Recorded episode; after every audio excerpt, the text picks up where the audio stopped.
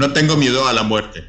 Estuve muerto durante billones y billones de años antes de nacer, y no sufrí el menor inconveniente por ello. Mark Twain.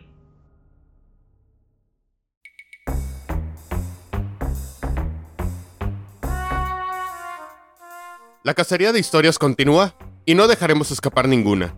Solo necesitamos encontrar a quien esté dispuesto a compartirlas. Justo estaba viendo estos detalles cuando se dio cuenta de algo más perturbador. Solo podía ver de su cintura para arriba. No tenían piernas. Nunca había experimentado esa sensación. Literalmente, el estadio entero retumbaba bajo nuestros pies. Una vez más, comenzó a sonar el teléfono. No quería contestar, pero el sonido me estaba volviendo loco. Por si fuera poco, en el horizonte, un rayo azota la cima de la montaña, justo en la dirección hacia donde nos dirigimos, haciendo temblar la tierra bajo nuestros pies. Soy Pablo. Yo Miguel. Y, juntos, somos cazadores de historias.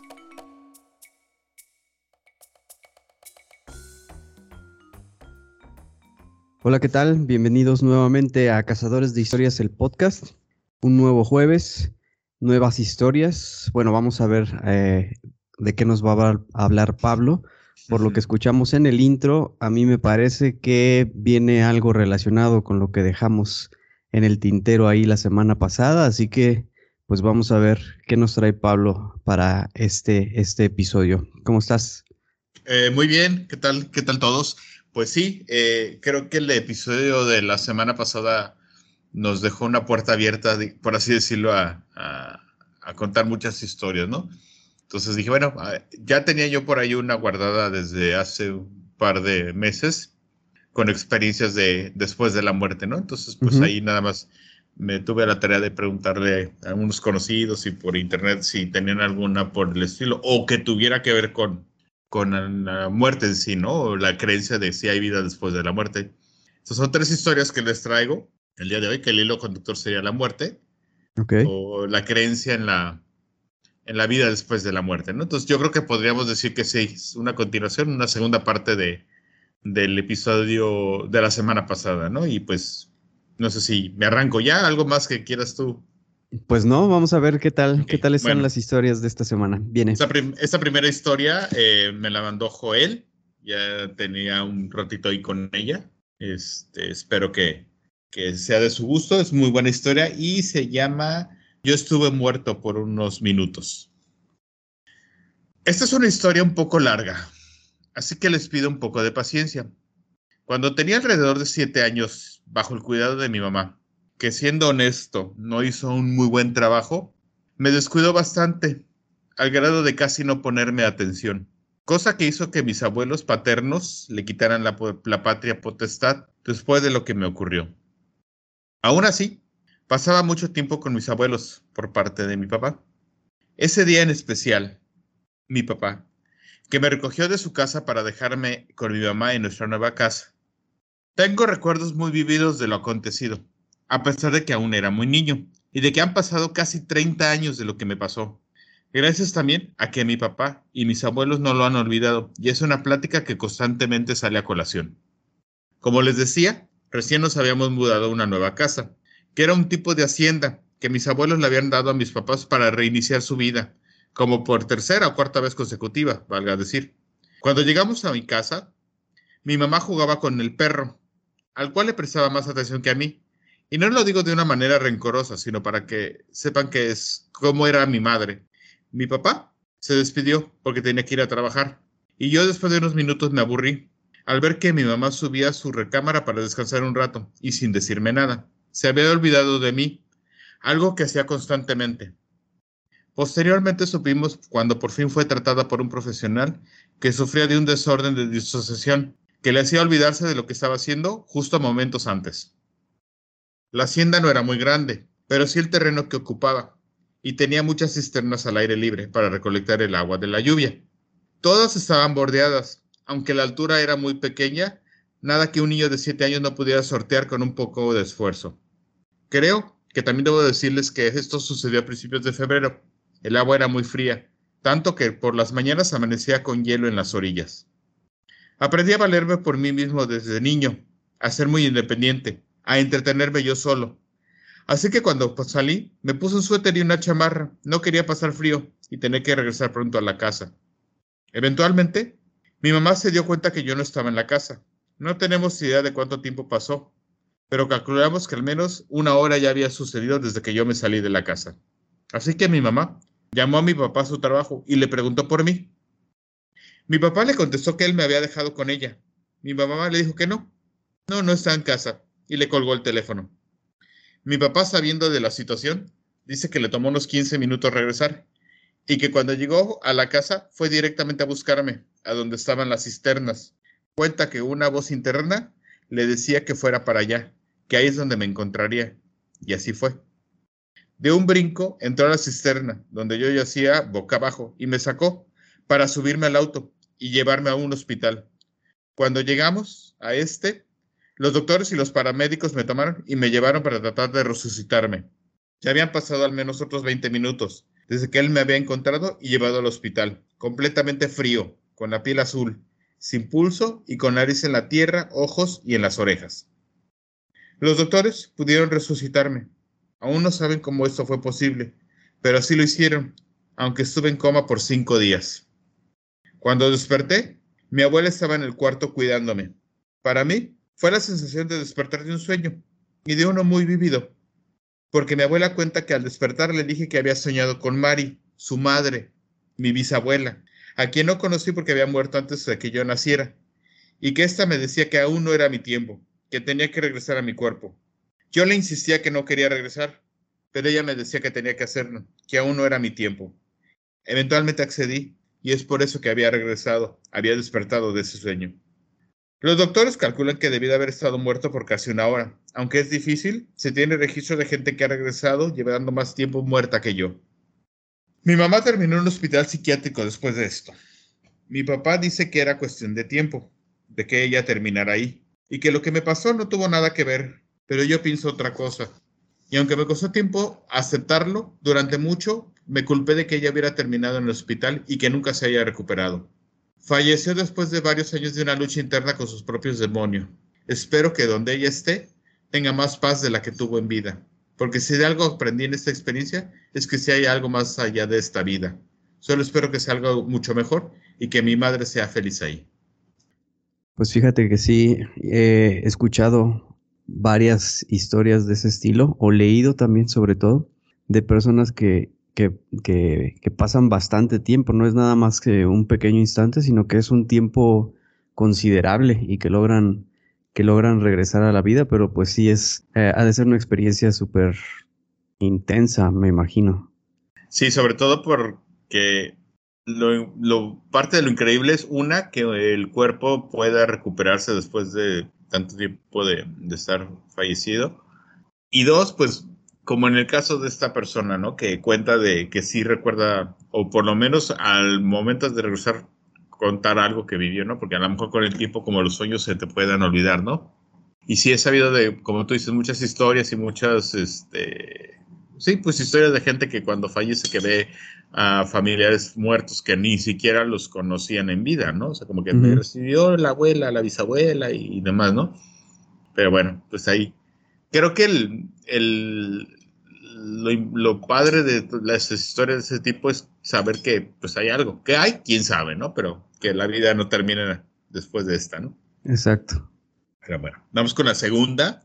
Viene. Esta es un, pues es un anónimo, porque al final de cuentas no, no me puso el nombre de la persona o no quiso dármelo. Y se llama Soñé que visitaba el purgatorio. ok. Tuve un sueño de lo más raro que estaba en una sala de espera de un hospital, completamente blanca y silenciosa. Un doctor vestido todo de blanco se me acercó y me pidió que la acompañara a la morgue. Cuando entramos, se encontraba completamente llena. Al lado de cada cadáver estaba el alma de cada persona al que le pertenecía dicho cuerpo, viéndolo triste y con lágrimas en los ojos. No me sentí asustado, pero sí abrumado por la tristeza de ver tantas almas perdidas, confundidas, el doctor que me acompañaba me dijo, la persona a la que vienes a ver se encuentra en la esquina. Caminamos hacia ella. El doctor le quitó la sábana que la cubría y fue cuando vi el cuerpo de mi abuela, que en la vida real había muerto hace más de dos años. La verdad es que mi abuela y yo no tuvimos la mejor relación y nos vimos muy poco antes de que ella falleciera. Era, como decirlo, una católica muy devota, pero no muy buena persona, con muy pocos amigos y muy mala relación con la familia. Incluso yo la consideraba abusiva por el trato que tuvo con mi madre. Estando junto a su cadáver, me di cuenta que todo era muy realista en su aspecto. Cabello cano, las arrugas de su rostro, en el cuello y en las manos. Pero sobre todo me di cuenta de cómo se trataba de un solo cuerpo, vacío, sin alma. Pensé, ¿qué hago aquí? ¿Por qué me llamaron a mí si no tengo ninguna relación con mi abuela? De pronto, un alma se acercó al cuerpo de mi abuela, desde el otro lado de la habitación. Pude sentir su profunda tristeza. La miré y vi que se trataba de su alma. Cuando estaba junto a mí, me preguntó, ¿qué es esto? ¿Qué es lo que está pasando? Moriste, le contesté. ¿Cómo que morí? ¿A qué te refieres? contestó mi abuela. Mírate, ese era tu cuerpo, pero ya estás muerta. ¿Cómo es posible? Si hubiera muerto, estaría en el cielo. ¿Es esto el cielo? Podía ver el asombro en su mirada. Cielo, le contesté. ¿Te parece esto que es el cielo? Ve toda la tristeza que nos rodea. No sé lo que es, pero cielo, el cielo no es. Vi como mi abuela se entristeció aún más. Pude ver confusión en su mirada, después desesperación. La sentí perdida. En ese momento, olvidé todos los sentimientos negativos que tenía por ella. Mi corazón comenzó a latir con fuerza, y fue entonces cuando supe para qué había sido llamado, a consolar y ayudar a mi abuela. Entendí que dejó muchos pendientes en vida y que tal vez eran demasiado tarde para solucionarlos, pero no aquí. Con una voz que no sé de dónde le salió, le dije, Entiendo que te sientas confundida por no estar en el cielo. Pasaste toda la vida yendo a la iglesia, rezando y anteponiendo a Dios ante cualquier cosa. Y por los pecados que supiste que realizaste, te perdonaron. Pero no por aquellos que no supiste que hiciste y por los cuales no estás arrepentida. Creo que estás aquí para que te des cuenta de lo que pasó. Abuela, no abandones esperanza. Continúa rezando y no sientas que Dios te abandonó, pero entiende que tienes que pasar un tiempo aquí, Debo aclarar que no soy una persona religiosa, ni mucho menos practicante, y desconozco mucho sobre la tradición católica y sus preceptos, pero me sentí muy seguro de lo que estaba diciendo. Entiendo, mi abuela me contestó, pero por favor no te vayas, no quiero estar sola. No sé por qué estoy aquí, le contesté. No tuvimos nunca una relación muy buena. ¿Por qué yo? No lo sé, me dijo mi abuela. No sé cómo funcionan las cosas aquí, pero al menos podías rezar junto conmigo. Asentí con la cabeza y cerré los ojos para rezar con ella. Cuando los abrí, me encontraba de nuevo en mi cuarto. Ya era de día, despierto, con una sensación de paz que espero que haya quedado con mi abuela en donde quiera que se encuentre. Está muy interesante, la verdad. Eh, ahorita me quedé pensando, ¿será que la abuela lo haya llamado para platicar o ella o él haya tenido que, no sé, a lo mejor algo pendiente, como decía él que no tenía muy buena relación? A lo mejor algo pendiente quedó con ella que fue a encontrarla. Lo raro es que la encontró en este lugar que podríamos llamar el purgatorio, ¿no? Sí, por eso. Fíjate que ahorita que la estaba leyendo um, mientras la contaba, me salió algo, eh, más dicho, pensé en algo que no había pensado cuando la leí por primera vez.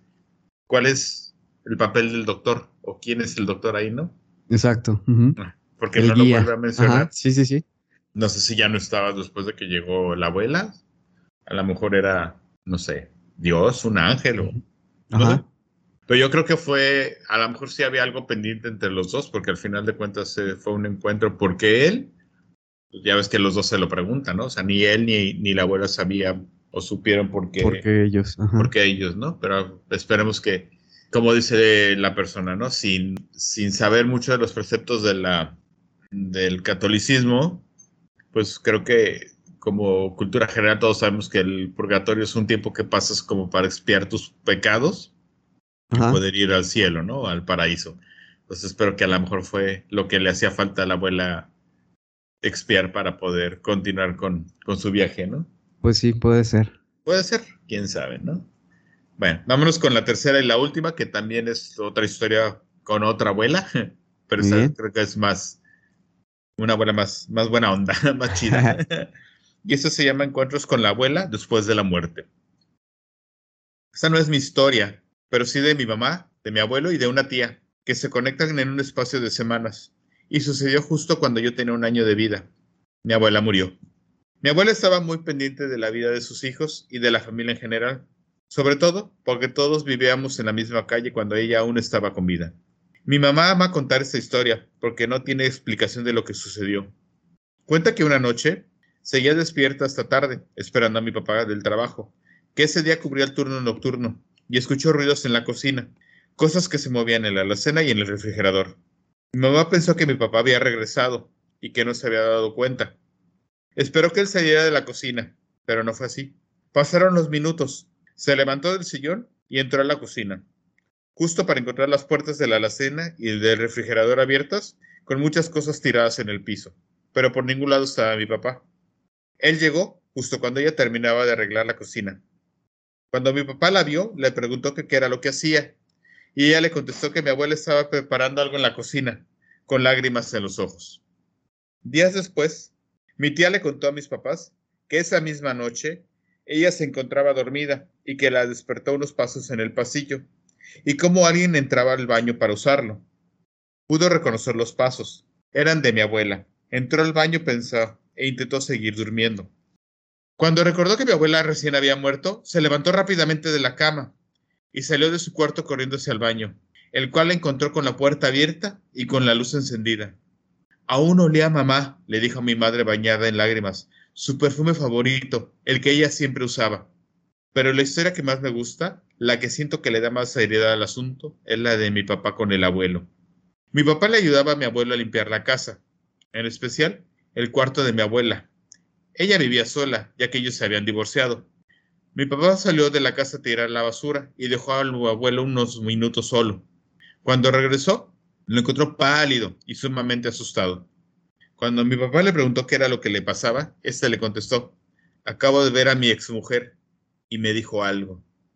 Mi abuelo murió unos años después. A nadie, excepto a mi papá, le contó lo que la abuela le dijo ese día, pero le hizo prometer que nunca lo dijera cosa que mi papá, hasta el día de hoy, ha cumplido, por más que mi mamá y mis tíos insisten en que le cuente. Pues la verdad sí, sí está muy, esta sí está muy bonita, eh, en el sentido de que pues la abuela fue, fue a visitar a la familia y pues nos quedamos ahí con la incógnita de qué fue lo que, lo que, le, dijo al, marido. Al marido, bueno, ex marido, porque ya se ha divorciado. Exacto. Y después al papá de, de la chica que, que nos hizo el favor de mandar esta historia, ¿no? Sí. Creo que lo que a mí me gusta en general de las historias, independientemente de que son muy diferentes entre las tres, y recordando las que tú contaste la semana pasada, es que todas pues hablan de, si hay una continuidad después de esta vida, ¿no? En lo personal, así ya hablando yo a, a modo personal, creo que más que un miedo a la muerte, a mí lo que me da miedo es como que la incertidumbre de no saber que, no, no, ni siquiera la incertidumbre de no saber si hay algo más, sino si tuviera la certeza de que esta es la última, ¿no? O lo único que conocemos como tal, ¿no? Ajá. Creo que eso es lo que más miedo me daría, pero también entiendo que a lo mejor ya metiéndonos en, en rollos más metafísicos de esto o de lo que la gente piensa, mucha gente que cree en la que hay más vidas después y que no las recordamos ni las anteriores ni las que vienen, es para que podamos tratar de sacarle el mejor provecho a la vida consciente que tenemos, ¿no? Porque puede ser que sí, a lo mejor si tú sabes que no pasa nada, que vuelves a vivir otra y demás, pues ah, seríamos tal vez incluso más, no sé, se me fue en la palabra, ¿cómo decirlo? Más, no darle tanta importancia, ¿no? Exacto.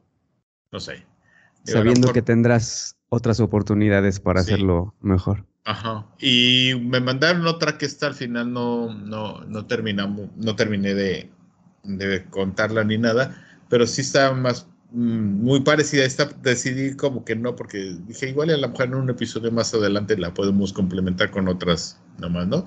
Pero una historia muy similar, ¿no? Donde un pacto entre, entre familiares donde si uno fallecía, el otro le venía a avisar al otro y sí le avisó, ¿no? De que si hay algo después. Pero lo que me gustó es que al final dice, no, es que no es que haya algo después, sino regresamos de donde venimos, ¿no? Entonces, pero pues ¿de dónde vienen? ¿Dónde ven- Ajá, ¿no? Que- sí. Como que esa es la gran pregunta de la humanidad, ¿no? ¿De dónde venimos y hacia dónde vamos después de esta vida? ¿no? Exacto. Pero bueno, pues espero que les hayan gustado estas tres historias para complementar el episodio de la semana pasada, que en lo personal creo que a mí me gustó mucho, ¿no? Porque aunque eran muy diferentes, todas tienen algo en común, ¿no? El- la esperanza de saber que hay algo más después de esta vida. Exacto. Pues sí, eh, así, así es. Digamos que es una pregunta recurrente que tiene la, la mayoría de, de los seres humanos y pues así cada quien tiene sus, sus propias eh, creencias, lo que es Y que, van más, esperanzas. ajá, y que van más allá de alguna creencia religiosa, ¿no? Porque Sí. muchas veces puedes no ser una persona religiosa, pero sí creer que hay algo más allá de acá, ¿no? O incluso hasta el no creer, o, o- o el creer más bien dicho que no hay nada, ¿no? Que esta es la, la única, ¿no? Y lo cual también es válido, ¿no? Para saber que pues si no, no haces nada en esta vida, pues no las desperdicies, ¿no? Como tal. Pues bueno, muchas gracias por esas, estas tres historias que, que nos trajiste el día de hoy. Rápidamente, pues lo que, lo que hacemos todas las semanas de recordarles eh, nuestras redes, el correo que es cazadores. Por favor, de verdad no nos dejen de, de mandar sus historias para poder continuar con, con todos estos episodios y traerles más y más eh, historias eh, que contarles. Igualmente, ya saben, nos pueden contactar en nuestra página de Facebook, Cazadores de Historias Podcast, eh, el Twitter que es arroba cazahistoriasp, por ahí también en Instagram, obviamente en todas las plataformas de audio donde ya nos escuchan, también por, para quienes lo quieran hacer por YouTube, igual Cazadores de Historias el podcast. Y pues aquí seguiremos en contacto con ustedes en las Mm. próximas semanas. Y pues no se olviden de nosotros, compártanos, recomiéndenos todo lo que, lo que cada, cada ocho días les, les pedimos. Así que pues sin Pablo no tiene algo más que decir. Sí, perdón, antes de que se me olvide, desde el episodio pasado tenía un pendiente. Este, quiero agradecer a... Es que está, está muy chistoso su, su nombre en Twitter. Se llama Isadora, la de los frijoles, que es arroba Weblade, Weblade, así, W-E-B-L-A-D, que nos comentó que estuvo muy bueno el episodio de, del especial de la televisión Ajá, sí. y que quiere segunda parte. Entonces yo creo que igual y podemos este echarnos ahí luego otra, otra segunda parte, ¿no? Pero sí, desde la vez pasada quería agradecerle. Muchas gracias por, por el comentario, ¿no? Y sí, prometemos que habrá una segunda parte próximamente. Perfecto, pues gracias a, ella y a eh, las personas que nos, que nos escuchan todas las semanas. Y pues quédense en sintonía para dentro de siete días. Aquí estaremos con otras nuevas historias. Así que nos despedimos por el momento y estamos en contacto. Bye. Bye.